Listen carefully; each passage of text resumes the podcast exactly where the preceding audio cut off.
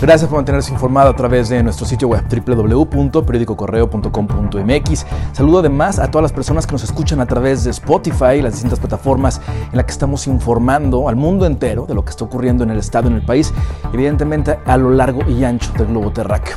Arrancamos con la información, esta es la cuarta de Correo al Punto. En Celaya, un hombre murió de manera instantánea luego de impactar el vehículo en el que viajaba contra un camión de carga que transportaba varilla. El percance ocurrió alrededor de la una de la tarde sobre el libramiento nororiente, a la altura del entronque que conduce al parque industrial, cuando el hoyo oxiso invadió el carril contrario a exceso de velocidad, impactando de lleno contra el tráiler. El chofer del camión huyó del lugar. En Irapuato, empleados del Seguro Social se volvieron a manifestar esta tarde para presentar sus inconformidades al representante de la delegación estatal del IMSS, Guillermo Nava. Enfermeros y enfermeras se congregaron en la explanada de la clínica para denunciar la falta de medidas sanitarias preventivas al atender enfermos, pues señalaron que ha habido al menos seis casos sospechosos de COVID-19 y uno positivo, por lo que temen contagiar a sus familiares tras estar en contacto permanente con los pacientes.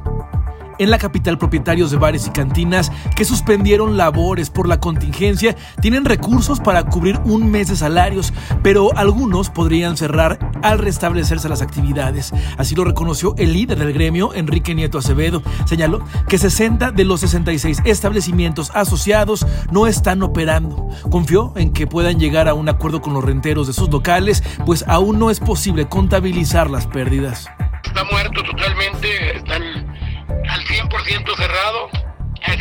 Que quieren abrir a fuerza, ¿no? Como en algunos casos que no son de la asociación. ¿Y cuánto es nuestra pérdida? Pues lo poquito, lo mucho que pudiéramos vender, no hay estudiantes.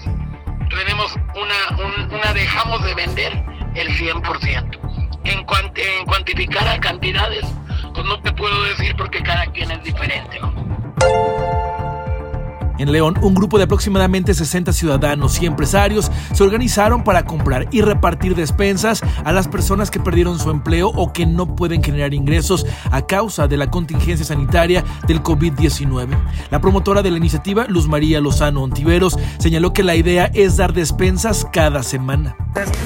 Empecé a ver que iba a haber mucha gente que no iba a tener pues qué comer y qué iba a pasar ¿no?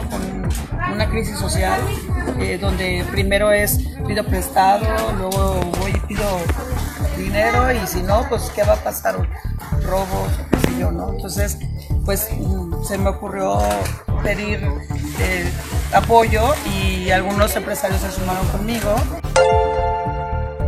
La Profeco ha detectado en todo el estado incrementos en los precios de la canasta básica.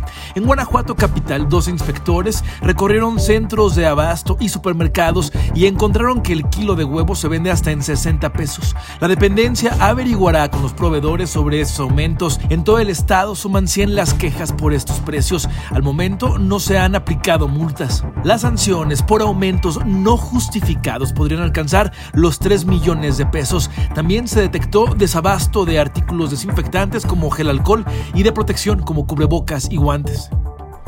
Hasta aquí la información por el momento. Le invito a que permanezca atento a nuestro sitio web www.periodicocorreo.com.mx y también a nuestras distintas redes sociales. Es muy fácil encontrarnos. Búscanos como Periódico Correo. El día de mañana, a primera hora, no olvide comprar la edición impresa de su periódico Correo. Hasta la próxima.